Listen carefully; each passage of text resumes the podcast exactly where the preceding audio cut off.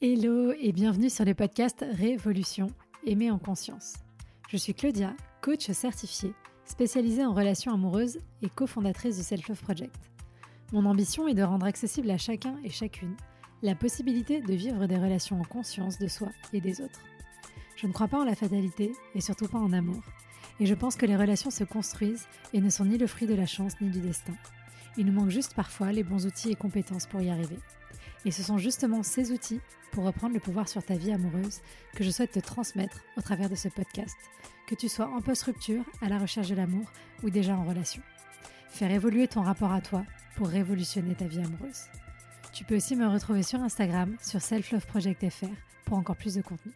À très vite. Bonjour, j'espère que vous allez bien. On se retrouve pour un nouvel épisode de On en parle et aujourd'hui on va explorer ensemble qu'est-ce qui peut être un prédicteur de séparation.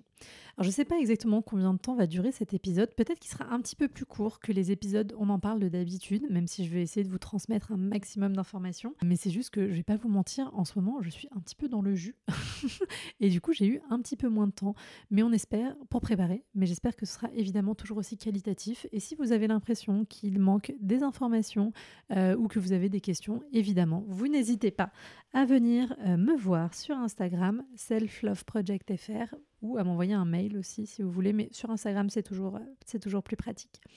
Du coup, est-ce qu'on peut prédire si un couple va rester ensemble ou si un couple va se séparer? Mhm. Puisse-t-on être devin? Est-ce qu'on a une boule de cristal? Eh bien, j'ai envie de vous dire qu'il y a certaines personnes, dont John et Julie Gottman, qui sont deux psychologues américains, qui ont travaillé sur le sujet et qui travaillent sur le sujet depuis un paquet d'années, parce que je crois que ça fait 30 ou 40 ans qu'ils mettent des gens euh, dans des laboratoires, des couples dans des laboratoires euh, d'expérimentation. Alors je vous rassure, ils les torturent pas, hein. c'est juste qu'ils observent la façon dont ils euh, interagissent, ils leur posent des questions sur leur relation, sur leur couple, etc. Et donc, à partir de là, ils ont tiré pas mal d'hypothèses, d'observations c'est très intéressant et moi je me base beaucoup sur leur travail, même si on va pas se mentir, ça fait donc 40 ans, donc euh, ils ont quand même basé beaucoup leurs observations sur des couples hétérosexuels, dans une certaine vision du couple, de la vie, etc. Mais je trouve que, et c'est parce que ce n'est pas si évident, ils ont quand même une approche qui est euh, plus humaniste que euh, centrée sur la question du genre, etc., etc. Donc voilà, je trouve que, je trouve que ça fait sens. et donc eux, à force d'observer les gens, eh bien, ils ont repéré ce que eux estiment être des patterns, des comportements, des schémas répétitifs qui peuvent, quand on les voit, permettre d'évaluer de façon très mathématique et statistique le fait qu'un couple va euh, se divorcer ou se séparer, du coup, s'il n'est pas marié. Eux, ils se sont donc basés sur euh, les, couples mariés. C'est pour ça que je dis que des fois, c'est un peu, c'est un peu la vision old school, mais peu importe finalement. L'aspect mariage euh, n'a pas, n'a pas d'importance. Ce qui compte, c'est la relation et puis la dynamique d'engagement aussi qu'il y a derrière. Donc, en tout cas, pour eux, c'est possible de prédire. Je n'ai plus la stat en tête, mais je crois qu'eux, ils estiment pouvoir prédire avec 96% de. Je n'ai pas le mot en français dans ma tête, je suis désolée, euh, de, pertinence. Enfin, de, Voilà. À 96%, ils peuvent se dire on est sûr que là, si on donne un diagnostic, 96% du temps, c'est ce qui va se passer. Mais du coup, quels sont ces prédicteurs de divorce slash séparation? Et comment est-ce qu'on fait pour essayer d'éviter d'aller dans le mur, parce que c'est quand même l'idée. l'idée, c'est pas juste de se dire bon bah voilà, ok, bah c'est foutu, mais évidemment, c'est juste euh, d'essayer de euh, tout foutre en l'air et de massacrer sa relation. Et donc, en fait, eux, ce qu'ils ont établi, c'est qu'il y avait deux prédicteurs euh, de divorce, de séparation distincts. Le premier qui prédit un divorce précoce, on va dire, je crois que c'est dans les quatre premières années de la relation, et un autre qui va être un prédicteur de divorce plus tardif. Alors, j'ai pas les chiffres, mais je crois que c'est après 10 euh, ans de mariage, 10 ans de relation. Donc voilà, c'est deux mouvements différents et donc c'est intéressant et ça dit quand même le degré d'analyse, de, granularité dans lequel ils sont allés pour avoir euh, vraiment euh, bah, ces deux aspects qui sont différents. Le premier, pour le prédicteur de divorce-séparation anticipé, on va dire tôt, donc à moins de 4 ans, euh, ça va être une escalade de la négativité dans la relation. Le second, la prédiction de divorce-séparation sur euh, une relation à plus long terme, ça va être le désengagement émotionnel de l'un ou des deux partenaires. Alors, avec un petit peu plus de détails, qu'est-ce que c'est? Donc, euh, l'escalade de la négativité, c'est quand le conflit va pas du tout être une zone où on va pouvoir grandir dans la relation à deux, dans, dans laquelle on va pouvoir faire grandir la relation. Parce que j'en profite pour vous rappeler que le conflit, n'est pas toujours quelque chose de destructeur. Alors ça va aller à l'encontre de ce que là je suis en train de dire, peut-être, ça va vous dire, mais elle vient de nous dire le contraire, c'est un prédicteur de séparation. Oui, mais non, parce que là, ce, que, ce dont je vais vous parler, c'est du conflit sous une certaine forme, et en fait, il y a la possibilité de vivre le conflit différemment, d'éviter justement l'escalade de la négativité, l'espèce de surcouche encore et encore. C'est comme si vous aviez une crêpe et que vous mettiez encore encore du Nutella, bah au bout d'un moment, c'est un peu écœurant. Bah c'est pareil avec le conflit. Je vais arrêter avec mes métaphores un jour, hein, mais voilà. Du il y a le bon conflit entre guillemets, on va dire, et il y a le mauvais conflit. Le mauvais conflit, c'est celui qui pousse à escalader la négativité, et euh, le, second, c'est celui qui permet de grandir à deux. Pour être dans le conflit qui permet de grandir à deux, je ferai euh, un podcast où j'ai déjà fait, je sais même plus ce que je fais en plus, c'est terrible, euh, un podcast sur le sujet. Mais en gros, c'est d'apprendre à réparer après un conflit, c'est d'apprendre à préparer le conflit en amont et surtout de se rappeler que c'est pas parce qu'il y a un conflit qu'on est des ennemis. S'il y a une phrase qui peut vous aider, c'est celle-ci. Ce n'est pas parce qu'on est en conflit qu'on est des ennemis. Et que malgré tout, notre objectif, on a le droit d'exprimer nos désaccords, on a le droit de vraiment pas être content, mais notre objectif, c'est quand même de rester à faire fonctionner la relation. Alors, pas coûte que coûte, évidemment, hein, c'est pas non plus le but, mais voilà, l'autre n'est pas contre vous, vous n'êtes pas contre l'autre. Et en fait, souvent, euh, quand il y a cette escalade de négativité, euh, c'est des conflits dans lesquels on va se mettre l'un contre l'autre, justement. On va se mettre l'un contre l'autre, on va penser que l'autre est notre ennemi, et donc tout le monde va rester sur ses gardes, tout le monde va être extrêmement réactif, va être déclenché dans ses blessures, dans ses peurs de façon très forte, très puissante, et donc renvoyer systématiquement à l'autre quelque chose d'extrêmement euh, violent. Et à force, euh, comme on n'a pas appris non plus à réparer, après le conflit, bah en fait, on a la crêpe, on a mis une couche de Nutella. Bon, ça va, une deuxième couche, une troisième couche. Après, il y a 10 cm de couche de Nutella. Et puis, bah, il y a un moment donné, on peut même plus manger la crêpe. Elle est foutue. Et donc, c'est ça. C'est le négatif qui va s'accumuler, s'accumuler, s'accumuler parce qu'on n'en parle pas, parce que euh, en plus, il y a vraiment des interactions extrêmement négatives pendant le conflit euh, parce qu'on va crier sur l'autre, parce qu'on va dire, on va insulter l'autre, parce qu'on va être dans la critique, dans le mépris. En fait, on va vraiment essayer de rabaisser l'autre parce qu'on se sent menacé et que du coup, bah, notre mécanisme de défense, ça va être ça. Attention, ceci est une explication, ce n'est pas une excuse. Hein. Le but de l'explication, c'est de comprendre comment on fonctionne et sur des choses comme ça, d'apprendre à faire différemment, pas juste d'accepter qu'on fait mal. et donc voilà, toutes ces choses, euh, elles vont rajouter plein de difficultés dans le pot qui ne sera jamais vidangé. Par exemple, si vous avez une dispute à propos des finances, de la relation, à propos de, de l'argent dans la relation, eh bien, ça peut dégénérer. C'est la faute à qui qu'on soit dans cette situation financière. C'est-à-dire au début on se dit ah bah en ce moment ce mois-ci est difficile, est-ce qu'on peut parler euh, des difficultés financières qu'on a ce mois-ci, on n'arrive pas à finir le mois? Et puis, en fait, euh, petit à petit, parce que euh, l'autre va se braquer, parce qu'il va le prendre pour lui, et que du coup, moi, je vais me braquer parce que l'autre se braque, et puis on va commencer à s'engueuler, et puis, etc., etc., etc. Bah, en fait, à la fin, la discussion, elle va arriver sur Ah ben non, bah, de toute façon, si on en est là, c'est de ta faute. De toute façon, c'est toujours ta faute. Tu fais que dépenser l'argent. Tu sais pas faire attention à ton argent. Ça fait des années que je te le dis. Euh, t'es un incapable. T'es complètement nul, etc., etc. Vous voyez l'ambiance. Et donc, du coup, si ce genre de dispute, c'est quelque chose qui euh, se répète de façon régulière, surtout à ce stade de la relation, eh bien, c'est un marqueur qui euh, montre que la relation risque de s'arrêter. La bonne nouvelle, c'est qu'évidemment, ce n'est pas quelque chose qui est figé, c'est pas quelque chose qui est obligatoire. C'est-à-dire que même si vous êtes dans cette situation, si ça vous parle, si vous avez l'impression que c'est quelque chose que vous vivez, il est possible de faire différemment. Il est possible d'apprendre à communiquer ses désaccords, à communiquer ses angoisses et ses besoins d'une autre façon, de façon effective, de façon constructive. Et déjà, ça commence par éviter d'hurler. Ça commence par éviter d'être sur la défensive, de blâmer l'autre, de critiquer et vraiment de se concentrer sur qu'est-ce que moi je ressent exactement et en fait finalement d'apprendre à communiquer notamment avec la communication non violente ça donnerait quelque chose du style plutôt que de dire tu dépenses toujours trop d'argent ce qui en général est pas très bien pris par la personne en face, on essaye de dire quelque chose du style je suis inquiète à propos euh, de nos finances euh, quand on dépense trop d'argent. Voilà. En fait, vous parlez, dans les deux cas, vous parlez de votre émotion. C'est juste que dans la première façon, vous en parlez d'une façon où l'autre ne peut pas entendre que vous parlez de votre émotion puisqu'il a l'impression que vous parlez uniquement de lui et que euh, il est complètement responsable de votre émotion. Vous voyez? Et donc là, on essaye chacun de reprendre sa part de responsabilité et d'exprimer les choses différemment. Et je sais que c'est pas évident, mais pourquoi est-ce que c'est un prédicteur tôt euh, dans la relation euh, cette négativité? Parce que si c'est quelque chose qui arrive beaucoup encore et encore et encore, dans une phase relationnelle où on n'a pas encore eu tout un historique pour accumuler du positif, eh bien, forcément, c'est comme si on mettait un coup de canif à chaque fois dans la relation et à un moment donné, elle ne se relève plus.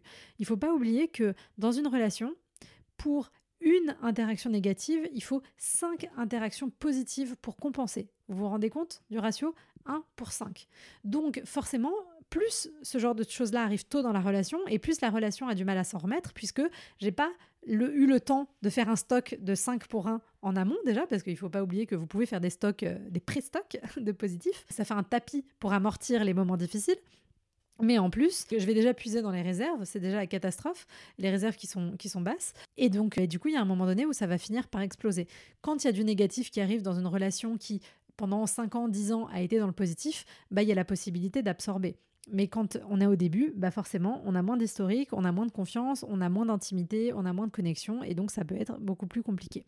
Donc si vous êtes dans cette situation, si vous vous reconnaissez dans cette situation où il y a vraiment des disputes récurrentes, non constructive, avec pas de réparation derrière, avec chacun qui blâme l'autre, avec de la critique, toutes ces choses-là, je vous invite vraiment à vous pencher sur le sujet de la communication non violente. Je vous invite même, si vous en avez le désir, à aller vous faire aider, accompagner par un ou une thérapeute de couple pour vous aider à apprendre à mieux communiquer, apprendre à gérer vos émotions et, et apprendre à dire les choses différemment. C'est un cadeau que vous vous ferez. Je dirais même que vous pourriez aller en thérapie de couple avant même d'avoir des problèmes dans votre relation, c'est encore mieux. Mais en tout cas, si vous vous êtes là, n'ayez pas honte, n'hésitez pas. C'est pas euh, des charlatans, c'est pas du blabla. C'est vraiment utile. Et je sais que c'est pas toujours évident parce que la personne en face, elle aura peut-être pas envie, elle, euh, elle se laissera peut-être pas faire, mais il faut vraiment que vous expliquiez les choses encore une fois en parlant de vous. C'est pas oui, euh, franchement, t'es tellement compliqué, il faut qu'on aille en thérapie de couple. Mais c'est de dire Écoute, la situation dans laquelle on est à s'engueuler très régulièrement, euh, ça euh, me fait beaucoup de mal. Je trouve que ça euh, apporte beaucoup de négatifs dans notre relation et c'est dommage parce qu'à côté de ça, on a des belles choses que je t'aime, que j'ai envie qu'on construise ensemble.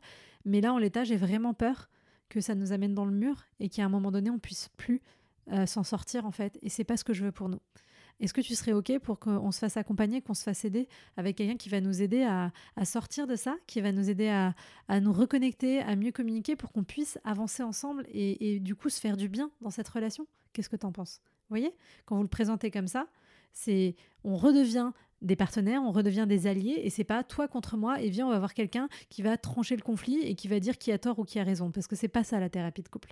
C'est vraiment de reconstituer votre groupe, euh, votre couple et votre partenariat.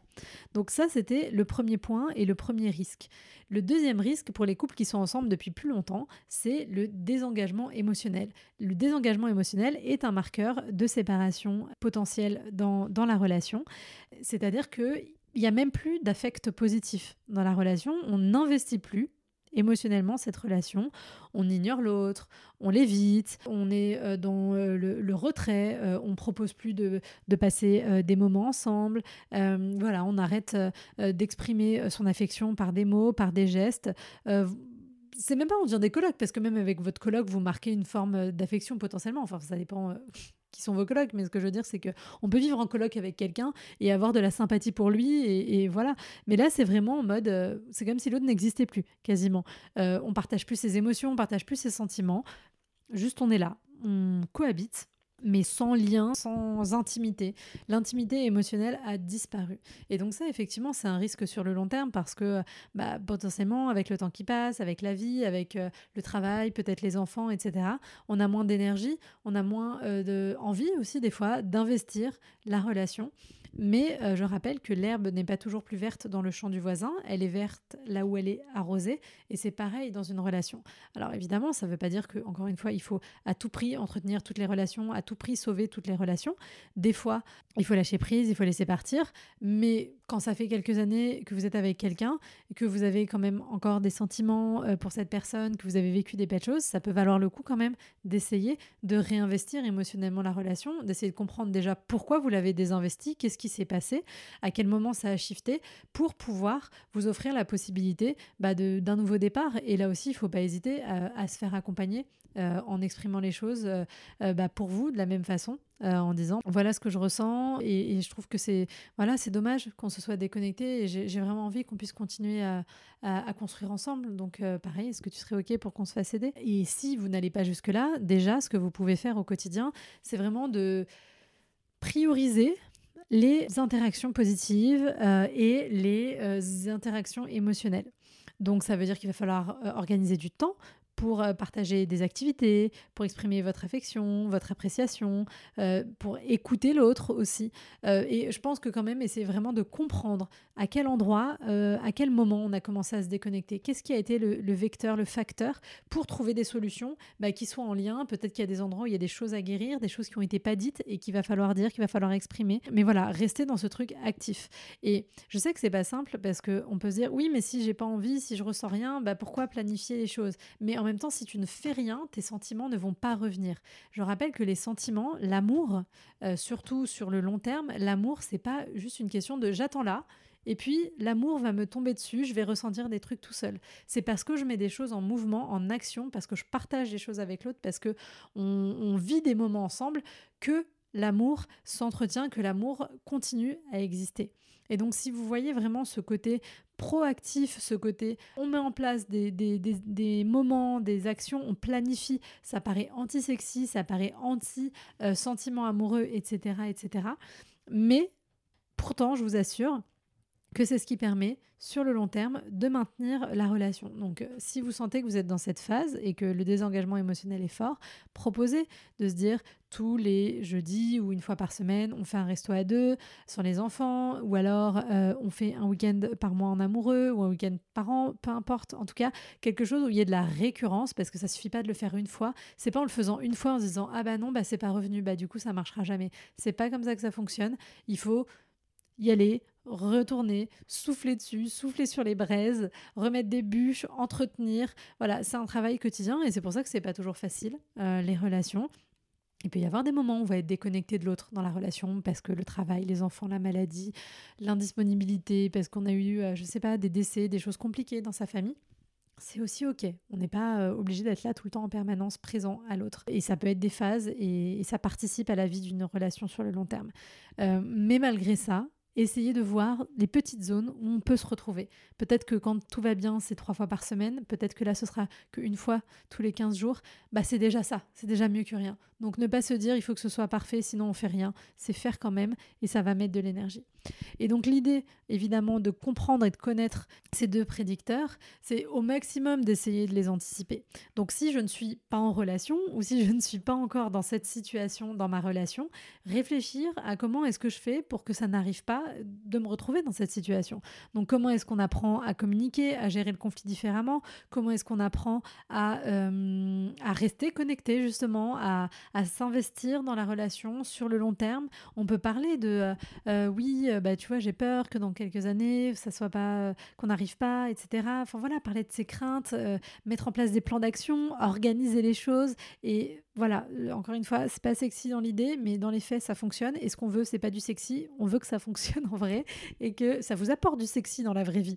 Voilà, c'est vraiment reconsidérer tout ça, voir son approche et peut-être que ces choses que euh, dont je vous ai parlé, l'escalade de la négativité, euh, la déconnexion émotionnelle, c'est des choses que vous avez vues dans votre couple parental. C'est peut-être même des choses que vous avez vécues aussi dans des relations précédentes ou que vous avez euh, vécu dans qui a causé un divorce, une séparation, et essayer de réfléchir, pas pour vous faire du mal, mais juste de réfléchir, est-ce qu'on aurait pu finalement essayer de se reconnecter? Est-ce qu'on aurait pu essayer de remettre du positif dans cette relation, de vivre les choses différemment? Et vous verrez que ça vous offrira un champ de possibilités euh, pour la suite. Voilà, j'espère que euh, c'était clair. C'était pas un sujet très joyeux, mais c'est quand même pour essayer d'éviter le pire. Donc c'est important de parler aussi de cet état euh, relationnel. Dites-moi si euh, vous avez des questions par rapport à ce podcast, à ce sujet, si vous avez des envies de sujets complémentaires autour de ça. Est-ce qu'il y a des sujets particuliers que je n'ai pas encore abordés et qui vous touchent, qui vous parlent, qui vous questionnent? Vraiment, n'hésitez pas à me faire un petit message sur Instagram, selfloveprojectfr pour me dire tout ça. Moi, ça me permet de nourrir ce podcast et d'être sûr bah, de répondre à vos attentes parce que c'est quand même le but. Si je parle et que personne ne m'écoute, euh, ça ne sert plus à rien. Euh, donc, euh, donc voilà, n'hésitez pas. Et puis, bah, écoutez, comme toujours, je vous souhaite une bonne soirée, après-midi, matinée et je vous dis à très vite pour un prochain épisode.